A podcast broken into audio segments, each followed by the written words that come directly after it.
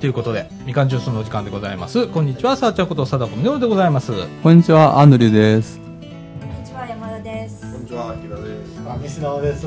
こんにちは、岡祐介です。こんにちは、福田です。こんにちは、北場です。はい、ということで、あ、なんか多いね。多いですね。多いね。増えてるぞ。はいねえ。ちょっと僕、緊張してます、今日。普段ないんですけれども。はい。えっ、と、今日ね、なんかあの、見学ということで、ねえーいつものメンバーに加えて、1、2、3、4 名お越しになられております。はい。えっ、と、なんか、すっかり秋めいてきまして。ね。秋って。はい初めて来ましたね。ね。なんか朝晩は、なんかちょっと肌寒いぐらい。涼しく、ね。過ごしやすく。気温はでも、あんまり秋らしくはないなって思うんですけどね。昼の昼ね。いいですね。昼が結構俺まだタオル離せない 汗びっしょりこの温度計で32度を過ぎてます。本当ね。ただいま32度。クーラーしてんのにね。いつもだよねこれね。多分、下に機械があるから、機械の熱で上がってるかもしれない。機械熱。うんかもしれないけどね。うんでもなんかこう上がってくるたびに温度が上がってくるみたいな。こう1階からね。あ毎年だよね。ね暑いよね。うんえーそんな感じで。えっ、と今日はですねえっ、とちょっとね NPO っていうええこのラジオやってるのも NPO なんですけれどもね、NPO ってよく最近あのニュースとかではい。はいあの言葉だけは出てくるんですけどなななんだろう NPO ってって。あんまり知られてないので、今日ちょっとそのあのお話をしてみたいと思います。はい、ということでみかんジュース。この放送は NPO 法人三島コミュニティアクションネットワークみかんの提供でお送りいたします。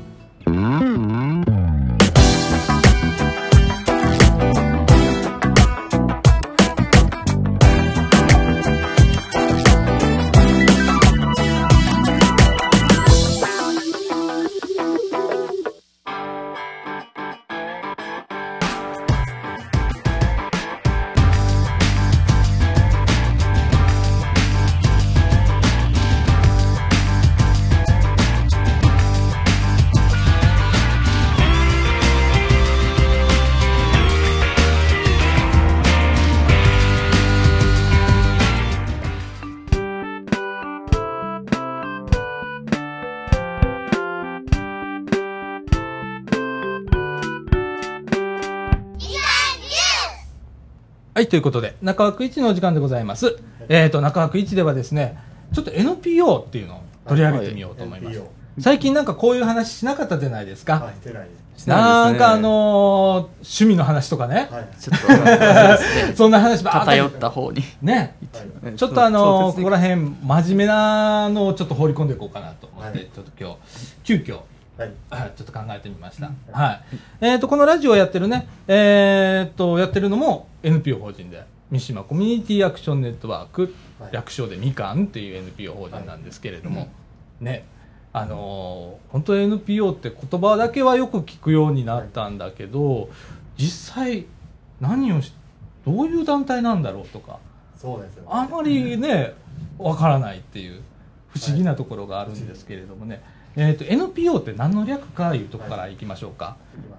えっ、と、 Non-Profit Organization。まあ、あた難しい、俺も英語わかんねえんだよ、みたいな。これ、非営利っていうことなんですね。ええ非営利団体っていうことなんですけれども、えーこれ、じゃあ何？非営利の団体って何とかね、、はいろいろ難しいんだけどね、あの、西澤君なんか、こう、はい NPO ってどんなイメージ持ってる？っとね、うん。僕は、最初はね、うん。なんなんかあの NPO って言ったらやっぱり世の中からちょっと違う違う団体かなっていうよううなんイメージはありましたね、世の中からちょっと違う団体。はい、あちょっと外れた団体あ、うん。面白いとこついてきたかもしれない。はいえっとね、一応 NPO 法人っていうんだから、あの、法人なわけね。はいで、法人っていうイメージは、やっぱり株式会社とか有限会社だとか、はいそういうのは思い起こすじゃないですか。えーし法人っていうくくりとしては NPO も法人だから一緒なんだけど、大きく違うのは、会社は、例えば株式会社だったら、例えば儲けますよね。はいで、儲けたら何をするかというと、利益の再配分っていうのを行うんですね。はいでその利益の再配分っていうのは誰にするかってなると消費者はもちろんなんだけど、えー主には株株主に配当をするっていうことで再配分をする。じゃあ NPO 法人は何かというと全く全然違うやり方で、えー、と社会に還元するっていう。うん儲けてもいいんですよ。どんどん儲けてもいいんだけど例えばその利益をずっと蓄積してとかあと、えー誰かにこう参加してる人だとか、えー、参助会員の会会員に向けてそのお金を再配分するっていうことはダメよと。社会の活動にもう一回還元をしていきなさいっていうのが NPO 法人なんですね。この仕組みがちょっと僕にとって面白くってあの僕は会社法っていうのにすごくえー、って思うことが結構あったりして ねあの会社っていうのは昔はねあのちょっと NPO から外れるんだけど、はい会社って昔は社員のためのものって言ってた。はい。ね、でこれが近年どう変わったかっていうと会社は株主のものになっちゃった。これ会社法の改正で。僕はそこになんかあれとかと思うようになってきて。で NPO はそういうのがまあないわけで。稼いでもいいよ。その代わり、えー事業の継続とかそれから新たなことをチャレンジする時の資本として儲かった部分をもう一回使いましょうってこれすごくあの面白いやり方だなと思って。で、まあ、僕参加しててもう本当でもじゃあそれが儲かってるかっていうとそそうではない。ね、えーなかなかこうどこもね、えー利益が出るとかいうことは難しくって本当毎年こうやりくりするだけでも大変っていうのが現状なんだけど理想としては本当にあの儲けてあの利益が出た分は社会に還元していきましょうというのが NPO でございます。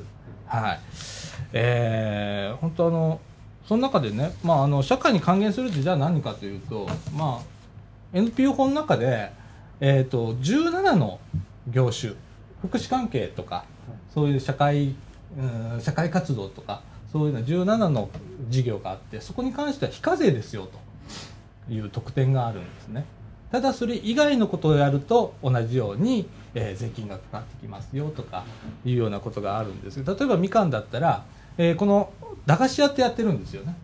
駄菓子屋をやってたらその17の授業から外れるのでその部分は課税対象になる。それはもう仕方ないから、まあ、払うわけなんですけれども福祉事業だとか社会例えばまちづくりだとかっていう部分に関してはこれは非課税っていう優遇があったりする、まあ、後押しをするっていうことなんですけれどもそういう感じで。こうこういうことってなかなか知られてないじゃないですか。うですね。うん。知られてない。西田君知ってた？いや初めて聞きまして。そうでしょ？あだからね俺これねあの多くの人にねちょっと知ってほしいはいですよ。で本当に NPO っていうのが本当にどういうものなのかって知るとこれねちょっと活動してみようかとかそこへ参加してみようかって思うような人ねきっと増えると思うんですよ。はい。で、えー、と解説してるホームページもいっぱいあるんですよ。その NPO ってどんなものかだとか。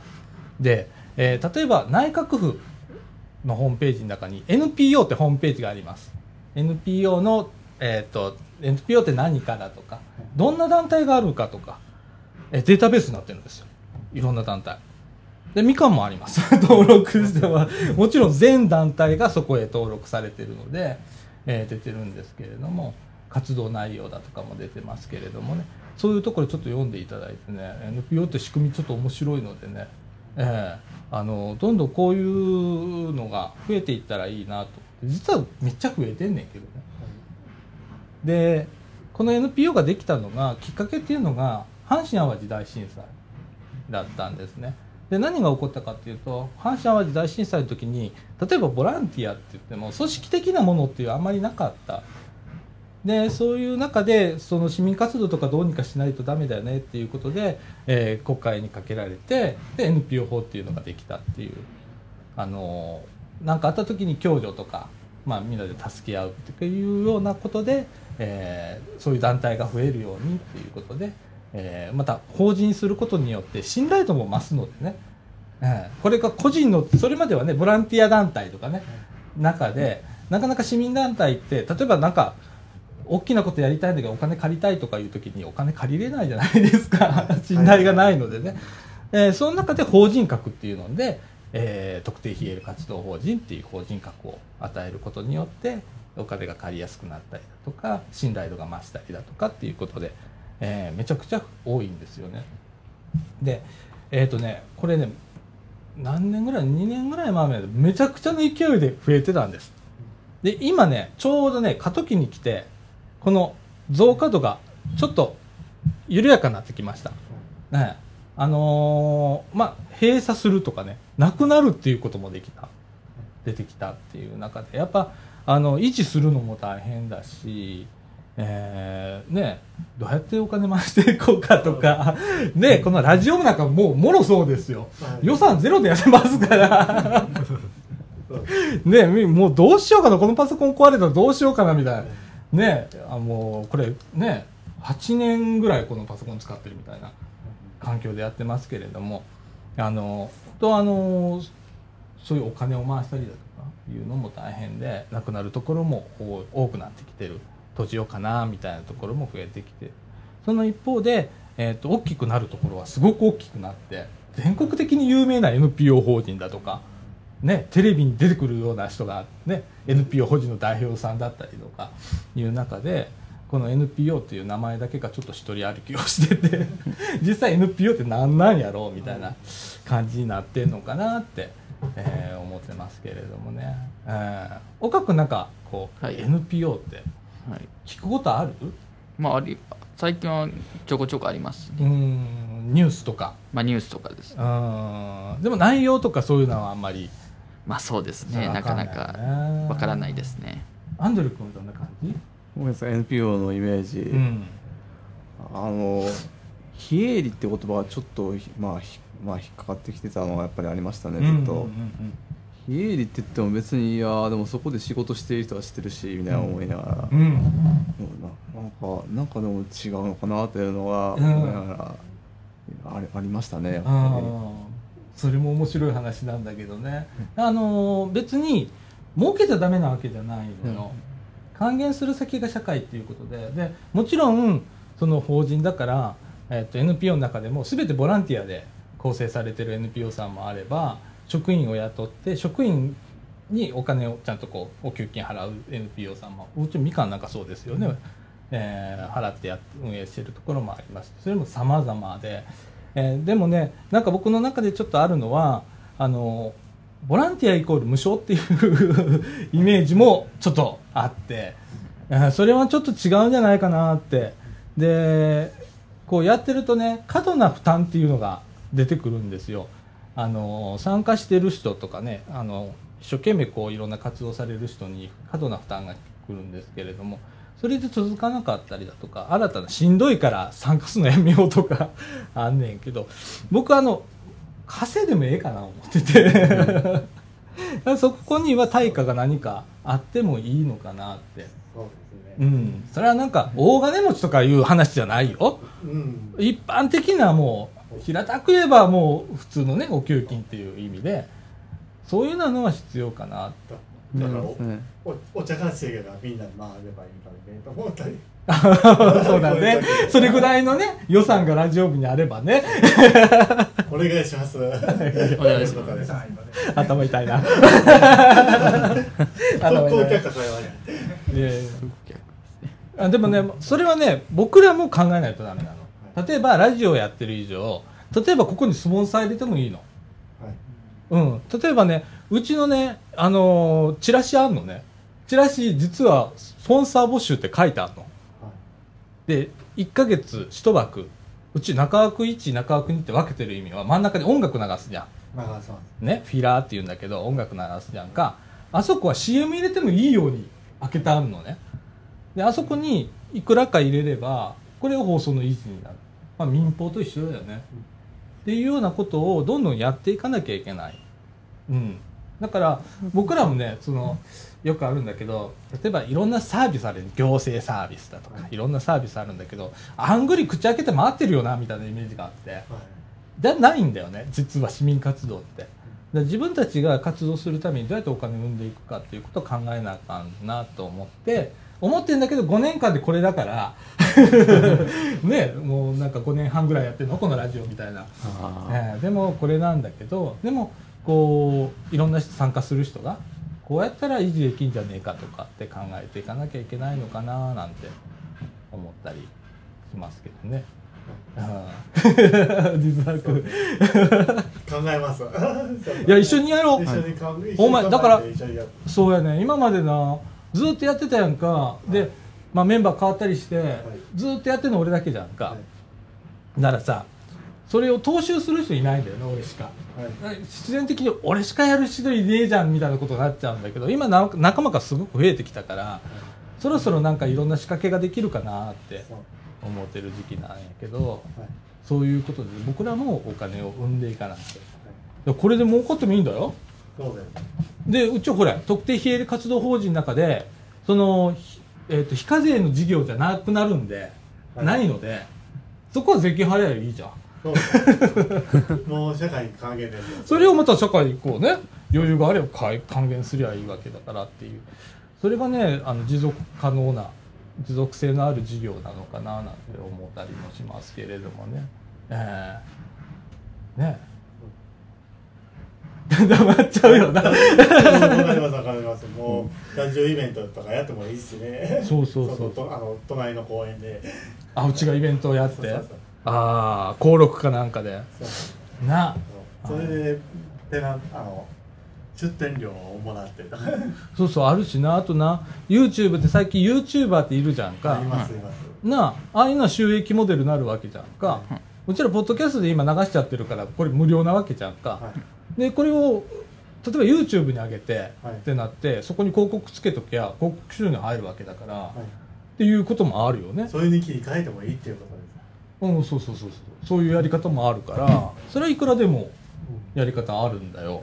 あとやるパターンで使えるのが先週とかだとなんか日向とかの活動を読み上げたように、うん。なんか宣伝してほしい団体のことを読み上げるとかもいいのかなあそうそうそうそうそうそれも呼びかけてんだけどね。チラシのね、スポンサーさん。あ実はアイセンターの前のね掲示板にねそのチラシ貼ってあありますあります、はい。あれなんぼって書いてあるよね俺ね、お値段も書いてますうん、ただね1枚しか貼ってないのでね。あもう大募集ってそうそう感じです。そうあれももう何年も前からやってるんだけどね。昔からありますよね、うん。まあ、前から。でもね、あのー大切にしなきゃいけないのは例えば地域の団体さんだとかそういうようなとこからは僕はお金いただきませんよっていうことは書いてあるの、はい。うん、そういうねところからはお金いただきませんよって鋭利なところ会社さんだとかね、はい。本当のスポンサーだよ。本当だそうだよね。ね。だからこうね地域の銀行さんだと新金さんだとかあるわけじゃんか、はい。ああいうところにね、えーちょっとスポンサーになってもらえませんかとかはいねそういう活動をね、したいなって思ってるんですけれどもね、はい。ああじゃないとこうお金なんか降りてこないからねいろいろね、えーみかんも結構ね厳しい中でね。ね。本当ねよく存続させていただいてましてこういう場所があるいうのも奇跡なんだよ。うん、場所があって機会がこうあってっていうのはやっぱり誰かがお金出してくれててってあるので本当ありがたいことでねこういう場所をちょっとね大切にしながら。でここにいろんな若い子が集まっておもろいこと考えてっていうのがね。こういうことできるのも NPO なんで。はい。逆に言うとねやらせていただけるのは。ね。でねみかんって面白いところがあってみかんって普通こう NPO さんって、まあ、会社も一緒なんだけどバンと入ってこんなことやりたいですってやらせてなかなかくれないじゃん。ね。このラジオこっそり始めたからね。成たちは。ねあの当時ねあの大学の先生がいらっしゃって、ね、ここで活動されててでその先生が実はあの地域でねミコミュニティ FM みたいなミミニ FM はい。をやろうと思って失敗したんですと。喋る人いないんですとで誰もこうなかなか進まないんです。で僕はその時にたまたまラインターネットラジオを個人でやってたのではいあ僕実はインターネットラジオやってるんです。そっち切り替えますか？って言って。はい。で準備で半年くださいって言って。で始めてこっそり始めたのよ。だから本当最初忘れられたこともあったからね。みかんの中で。ラジオあったの？みたいな。まだやってたの？なんて、はい言われたんだけど今は一事業でねみかんの中でラジオ部っていうのが一時事業になって、予算つかないけどね、うん、でも一時生み出しましょうお金を。おそうだよそうだよ。あみんなでこうね考えてやっていくの。こういうことができるのも NPO はい。うん面白いんでございます。はい。ねえ。あの本当いろんな人が参加できるいうのもあるしね。会社みたいに入社試験があるわけじゃなくってとか、はいうちなんかほれ来るもの拒まずって言っちゃってるじゃん。はい。で見事にそういうことやってんじゃんなんかずっと、はいね来た人を排除することは絶対ないので来た人はもうどうぞどうぞどうぞ。その代わりに消える人も多いけどね すっといなくなるっていうことも多いんだけどまあそれもいいじゃん別にね、えーそういう活動ができるのも NPO 法人かなって思ってます。でえーっと難しいこと言ったらねいろいろあるのよ。運営上のねいろいろなことがやっちゃいけないことだとかねあるんだけどそそこはそこはねもうホームページ見て皆さんちょっと知っていただければなと思います、はい。えーっとこれからねいろんなあの例えば行政がやってる事業とかねそういうようなものを、えー市民共同って最近茨城市もよく言ってるんだけどね市民共同一緒にやりましょうって市役所が言ったりする、ね。でそれはまあ言ったらこういう NPO に、えーこう一事業を任せましょうとかっていう流れになってます。でこれは一長一短あります。いい部分もあれば悪い部分もあります、ね、安い単価で来るのさみたいな、いうこともある。ね。でそじゃあそれって給金出ねえじゃんとかそこまでできないじゃんとかっていうのもあるんだけどそれは、えー、と地域住民の知恵であのお金を生む仕組みを作ったりだとかしてそれで補っていくだとかっていうことを考えるのも NPO なのかななんて思ってます。はい。えーいろんなあのーね太鼓叩く NPO とかね。実際もういろんな NPO あります。あのうちみたいになんか買ったああいうことやってるようなところじゃなくて、はい。えーあのすごくうーなな何があったかな。めっちゃおもろいやつあってんけどな。白浜だったっけ？本当太鼓のを広める NPO さんあったりだとか。茨城にもありますあそう。ね、はい。だからそういういろんな NPO さんがあるんでね。皆さんなんかあの気に入ったところなんか探してもらってでそこでなんかこう楽しんでみるっていうのもはい。一つのやり方だと思います。はい。えっ、と21分でございます。はい。こんなそんなにあの盛り上がらなかったです。けど NPO のお話でした。はい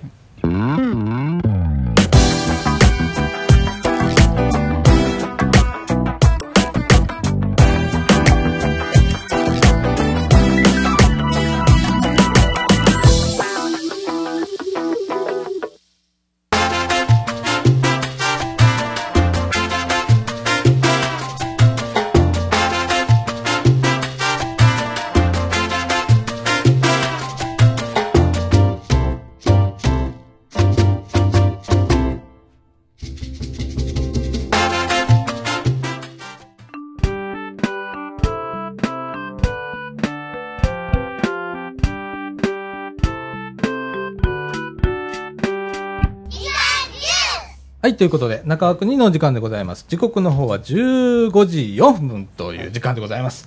はい。えーと、中枠2ではですね、えー、三島地区福祉委員会だより、ゆいから、えー、2016年の敬老会特別号というのがお上がってきておりますので、広読みをしたいと思います。はい。えーっと、表紙でね、地域のつながりでみんなが幸せになる三島地域にということで、えー私たちの住む三島地域には様々な人や活動があります。困った時、誰かに分かってほしい時など、身近に寄り添って話を聞いてもらえます。地域のつながりで三島に住む一人一人が幸せになる地域づくりをということで、えーいろんな活動を今回、えー取り上げて、えー載っております、えーまずは福祉委員会ということでね、えー、と今回ちょっと見学に来ていきなりこう今回。やってもらいますけど。福田さんちょっと福祉委員会ちょっとお願いします。えかりました。はい。三島地区福祉委員会は茨城市社会福祉協議会と共同してこの三島小学校区内の福祉の導進を図ることを目的に活動しています。三島地域にお住まいの住民の皆さんに支えられ関係機関と連携を図りながらさまざまな活動に取り組んでいます。福祉委員会は自治会から選出される福祉委員と活動の趣旨目的に賛同していただいている福祉協力員で構成されています。地域から頼られる福祉委員会誰もが活動したいと思える福祉委員会分かりやすい福祉委員会を目指し主に次の事業に取り組んでいます。昨年度から茨城市社会福祉協議会が地域の憩いの場地域の交流の場となる拠点整備の一環としてプラットフォーム事業が進められており三島地区福祉委員会では駄菓子屋みかん屋でコミュニティカフェプラプラを開設しています。現在福祉委員等の協力で主に月土日の午後からオープンしています。本格的なコーヒー1杯50円からが飲めるほか駄菓子取れたて野菜なども販売しています。また地域の NPO 法人みかんと連携して取り組んできた一人暮らし高齢者世帯などを対象に守り安心ドアセンサー48時間ドアの開閉がない場合にはブザーが鳴ります。の設置推進の取り組みを行っています。ドアセンサー設置費かっこ機器5000円。風紀1000円各都出るの半額を地区福祉委員会で負担かっこ年間20箇所を上限各都出るに。地域のコミュニティの活性化を図り地域での安心安全の仕組み作りを行っていますはい、ありがとうございます。渋い声だね。いやとてもいいですすごいいい声やな。とてもいいですねドアセンサーって何だろう開けた時にドッカーンってなるんだねここにね、ドアセンサーの専門家が今日来てるんですけど、ちょっとこう、ドアセンサーの説明をお願いできますか？反対赤48時間丸2日間あかんかったらなるんですよブザーがあ開かなかったら。だからら。日常的にドアが開いてたらなならないんですけれど、はいはい。なもしもまあ家の中で倒れてたりとか具合はいが悪くなってたりとかして丸2日間も外に出れてない、はい。ドアが開いてないっていう時にまあブザーが鳴ると、うん。はい。それも電池がなくなるまでブザーが鳴り続けるはいということで近所の人が「なんやなんや」と言って来てくれる。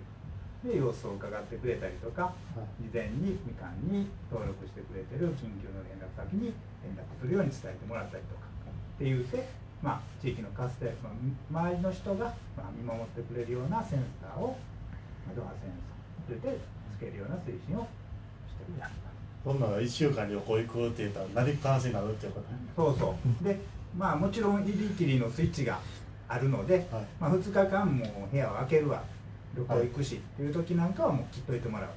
それはもう自分でできるので切っといてもらう。はい、こういうね、センサーがね、ありまして、だいぶお披露目しましたね、あちこちでね。ええ。僕もなんか体験でこう、あの、ミニチュアのね、本当なんかあるんですよね、デモ機みたいなのがあって、面白い仕組みで。また芸能界でも宣伝してあ、展そうです。ね、はい。あのーこれ補助がね、ちゃんと出ますので、福祉委員会で半額ね、出ます若ので。干ちょっと機器代は高いんですけど、まあ、量産もできへんので、ちょっと高めなんですけどですね。でもね、機器代5000円っていうことで、他のね、なんかそういうセキュリティ機器みたいなの入れることを思ったら、これ格段に安いんですよ。で、ランニングコストが電池っていうことでね、はい約1年以上は持つ。ね。で、1年に1回電池の入れ替えイベントみたいなのがあってね。電池交換会でね。見守り訪問をしながらしていく、だそういうことも含めてなんで、これ地域でみんなで支えながらやってる事業っていうことでね、こういうのやってたりだとか、あと、えープラットフォーム事業でね、えーコミュニティカフェプラプラということで、えーこれ土曜日ね、一回おじいちゃんおばあちゃんいるじゃないですか。あれがそうなんですよね。そうなんですはい。あの、いつもね、滝井さんがやっていただいてるやつなんですけあれがプラ。プラですでもこれ、結構来るでしょ？来ます来ます。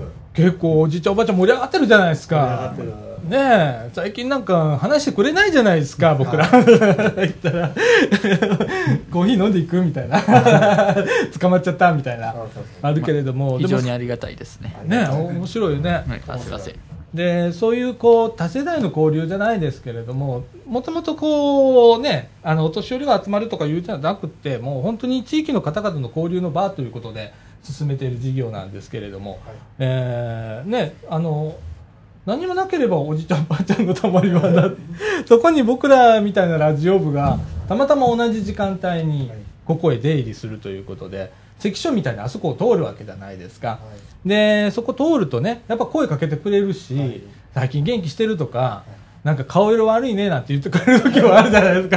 疲れてんの？みたいな。でもねそういう会話の中からねいろんなもんが気づいたりだとか生まれたりするっていうことでね僕すごく面白いなとこの仕掛けも思ってて。面白い。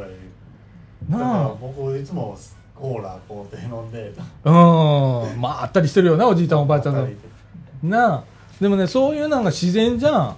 こう仕組みがあるからこうしなさいじゃなくって、はい。うちらあそこ関所だからさ、ねなんか一緒に座ってってやったらやっぱこう声かけてもらうしこの間もなんか果物なんだっけあれなんかくださった方がいらっしゃいましねた、果物あれしてこれ珍しいやつだから食べなとかっつってああ本当だこれ初めて食べるみたいなものをこう一緒に食べたりだとかさ。ねでそこの中でまたいろんな会話ができたりだとか。自然じゃん。自然ですねえでそこに子供が駄菓子買いに来たりして。ならねもうね言ったらほっといても子供からおじいちゃんおばあちゃんまで全世代だよ。が伝える場になるんだよねでそういうのが自然にできてるのがちょっと面白い仕組みだなとかって思って、はい、こういうのも、えー福祉委員会さんと一緒にやっていますっていうことでございます。はい。えー、と次はですね保護司の活動ということでアンドル君お願いします。はい。えっと、保護司とはあの犯罪や非行をした人の立ち直りをの地域で支えるボランティアです。犯罪に関わり保護観察を受けている人の生活状況を把握し面接や家庭訪問をして立ち直りに必要な指導をします。また刑務所少年院等から社会復帰するとき助言や指導をするとともに速やかに社会生活を営めるように移住先の環境を調調整もし行います。保護司会え保護司はそれぞれに配属された保護区において保護司会に加入し研修犯罪予防活動関係機関との連絡調整広報活動などの組織的な活動を行っています。なお茨城市には茨城市福祉文化会館かっこオークシアターかっこ閉じる1階に茨城市厚生サービスサポートセンター電話番号072-620-8310が開設されています。BBS 会。BBS かっこビッグブラザーズシスターズムーブメントの略かっこ閉じるはさまざまな問題を抱える少年と兄や姉のような身近な存在と接しながら少年が自分自身で問題を解決したり健全に成長していくのを支援するとともに犯罪や非行のない地域社会の実現を目指す青年ボランティア団体で全国で約4500人の会員が参加しています。近年では児童福祉施設における学習支援活動や児童館における子どもとの触れ合い行事等も実施しています。はいということでね、えーこう保護司っていうのねこれもなかなかこう僕はあんまり分かん分かんなかった 正直ね。保護士って何って思ったんですよね。最初に。ああんまり聞かないですもんね。あの罪を犯した人とか、はなんかまあそういう方もね裁判を終えて次罪をね償えば、はい。い、ずれは社会に戻っていく。これも当然のことなんだけれども、えー厚生保護の保護士さんはそれをまたサポートするっていう役目だと思うんですけれども非常になんか大切なあーことなのかなって思いますね。二度と犯罪が起きないようにするためですね、そうだね。再犯っていう部分で再犯。ねいろいろあったりするんだ再犯になるともっと重くなるんで。うん。そうだね。軽犯罪を起こしたうちにやっぱり保護しておくとその後の再犯で重重罪を起こすのを防ぐかもしれないっていうのもうん。そういう意味では被害も減減っていくのではないかなっていうのを思いますね、ね。えそうですね。だからあのね本当こう市民活動じゃないけどこういう活動って本当にいろんなことがあって、はい。ねあの 僕は知ってる範囲でまあね福祉さんだとか民生さんとか、ね街で本当にこう身近にいらっしゃる方はい。とはよくこう交流があったりだとかするんだけど、えー保護士さんとかになってくるとちょっと専門的なところになってくるとちょっとこう交わることがあんまりないのでっていうのがあるんですけれどもこれも知るっていうことだよね、はい。先週の放送でちょっとねそういう話題になってあの何事もこう知るっていうことだよねって、はい。でもなんか全てを知ることはちょっと無理なんだけどちょっとこう知るきっかけがある時はちょっと調べてみてあこういうことがあるんだとかいうのはちょっと知るっていうきっかけ必要かななんて思いますね。はい。それでは、えー岡君、はい、えー民生児童委員会お願いします。はいえっと、民生委員制度とは民生委員児童委員は法律により地域の推薦を受け厚生労働大臣から委嘱された無報酬のボランティアです。全国で約23万人茨城市では約400人。ご当地三島小学校地区では主任児童委員を含め約15名がそれぞれの地域を分担し地域住民のあらゆる生活上の心配事困りごとの身近な相談相手として活動しています。民生委員児童委員の仕事それぞれの担当地域の住民の皆様方の生活上のあらゆる何でも相談の窓口として見守り訪問も含めその解決と有効な支援活動のため必要関連機関との連携つなぎ役として活動しています。主任児童委員は特に子どもや子育てを中心に活動しています相談内容は在宅福祉介護年金保険医療子育て教育家族関係生活環境など多岐にわたり特に単身高齢者の方高齢者世帯の方障害者の方児童子どもが対象となります。また行政の要請を受け地域の調査実態の把握も重要な仕事です。要支援者要保護者を早期に発見し地域のコミュニティソーシャルワーカー、かっこ CSW、かっこ閉じる、社会福祉協議会、地域包括支援センター、福祉委員会、行政及び小中学校、NPO 法人など、関連機関との合同によるセーフティーネット会議にて、その情報の共有化により的確な策ができるよう図っています。もちろん、個人情報は守秘義務があります。また当三島地区民生委員は全員が三島地区福祉委員のメンバーであり他地域に比べ地域情報においてはより密になり地域の福祉活動にも積極的な協力体制が確立しています福祉丸ごと相談8月1月は休み閉じる去年より第1木曜日第4木曜日の午前10時から12時まで三島コミュニティセンターにて丸ごと何でも相談会を開催しています。あ以上。うん。ありがとうございます。はい。なんか電話鳴ってるんですけど。なってますね。えっとね、えー民生児童委員会ということで、まあ、民生さんとかって言うんだけど、まあ、民生委員さん、はい。えー地域にいらっしゃいますよね。で、本当、あの、本当何でも、何でも相談屋さんみたいな感じ、えーなんですけれども、本当あのまあ、最近で言うと介護だとか、はい。ね、高齢者のことだとか、まあ、あるんだけど、えー家族関係とかね、はうん。生活環境とかね、い。はいうん、もうそうなってくると本当に何でもって感じなんだけど本当にあの第一歩の窓口みたいな感じかな、僕のイメージでは。あの地域で一番最初に相談機関より何より近いところにいる人は民生さんなのかなみたいなところがあるんですけれども、えーねこういう方がいらっしゃるので、ね、だから例えばみかんでもうちここにいてねみかん屋さんにいてたまにあの滝さんって言ってくる方がはい。いらっしゃるこれ結構いるんだ、ね、滝井さん長いことこう民生さんやね。何十年もやられて。で、えーっとそれを頼り今でも滝井さんもね結構もうお年よ。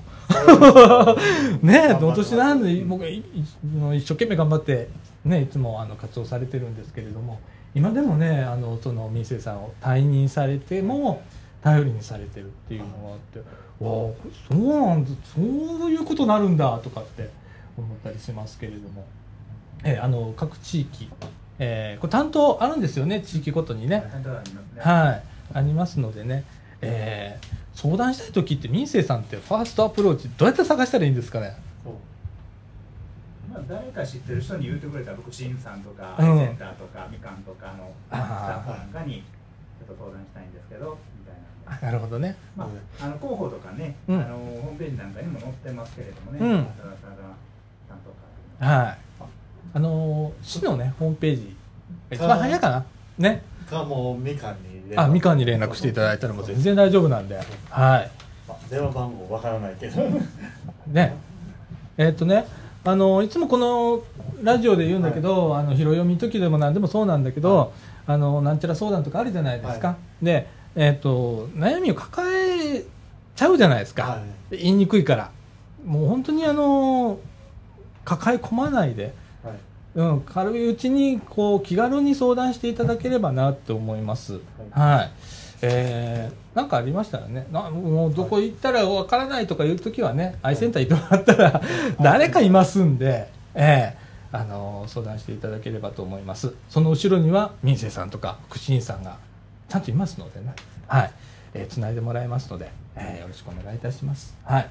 えー、ということで、えーっとね、えー、福祉院だよりのゆいですね、えー2016年のお敬老会特別号ということで取り上げました、えー、と敬老会ですね、えー、と10月の23日、えー、と土曜日ですかね。日日。曜日。にございます、はい、三島地区ですね、はい。まあ、三島中学校でございます。ごめんなさい三島小学校でございます、えー当日ね実はねベロタクシー。あのベロタクシー。あのベロタクシー。があのベロタクシー、えっ、と、敬老会、展示します。はい。それから、先週もね、取り上げたんですけれども、新しい三輪自転車、はい。また開発中のものなんですけれども、えーそれも展示ということで、えーラジオも乗っていけと、い。うことで 言われましたので、えーあの、お時間よければ、あの、西沢君とかも来て、手伝って、ここから、あの、はい乗って、はい。三島小学校、小学校、小学校。まで、えはい。ベルタクシー乗って。はい。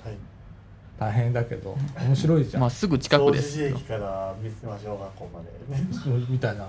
お披露目みたいなもんだもんね。目立ちますからねあれね。うん。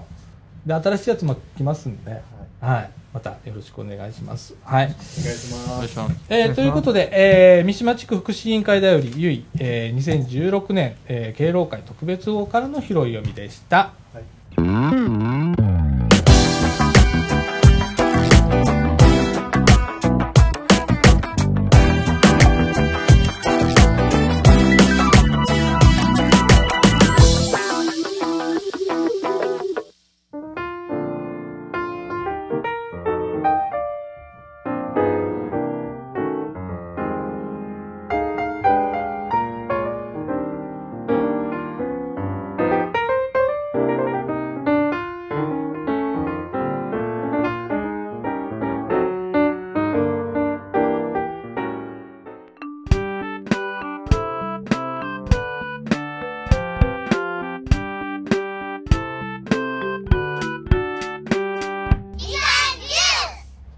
いうことで、えーエンディングのお時間でございます。時刻の方は15時の23分という時間でございます。はい。今日はなんかいつもと違うね。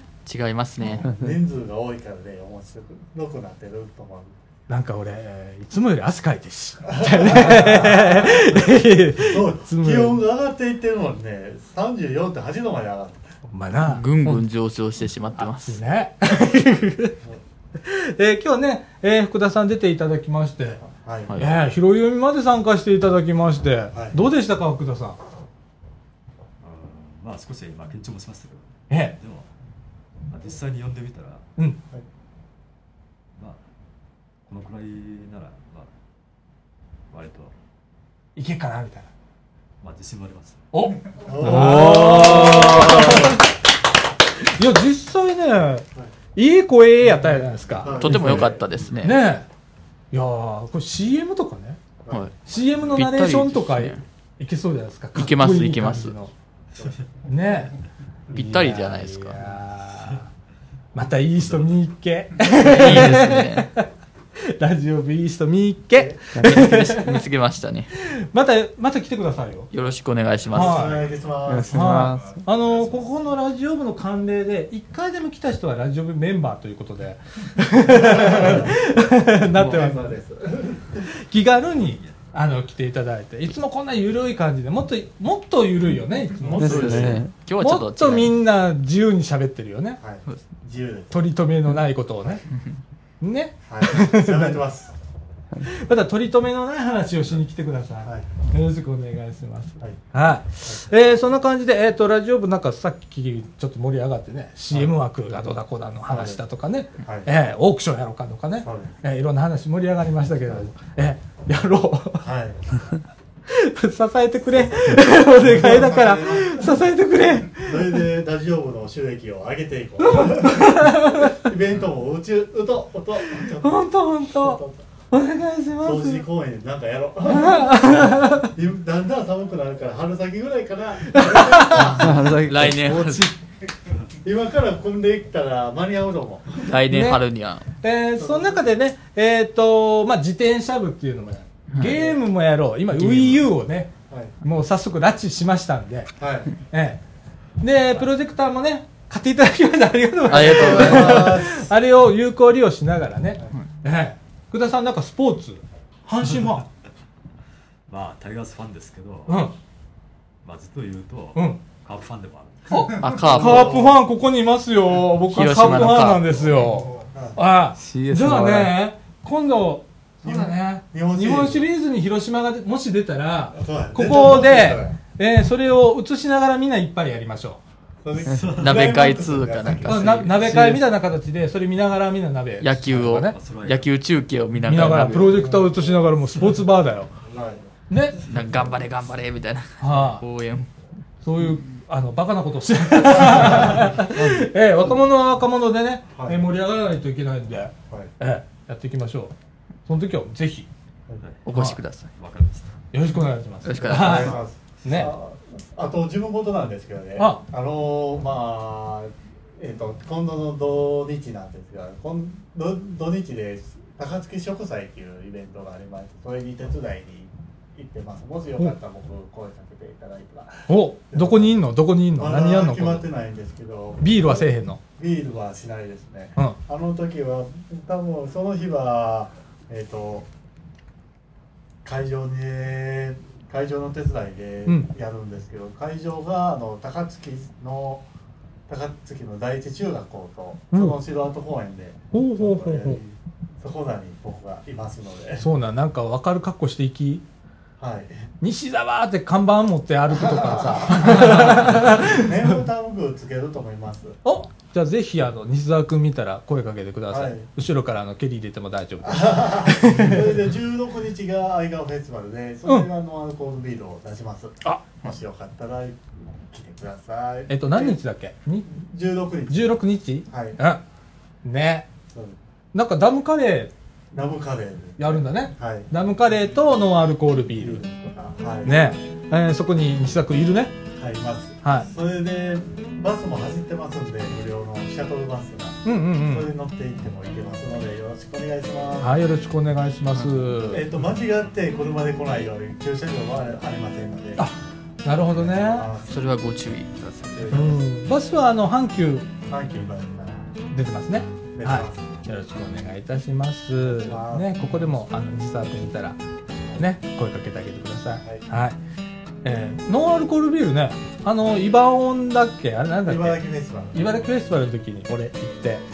ちょっと一杯飲ませてもらって。結構うまかったのよ。うん。あの酔っ払ったけどね。そうそうそう。えーあのー美味しいんでね。皆さん飲んでみてください。はい。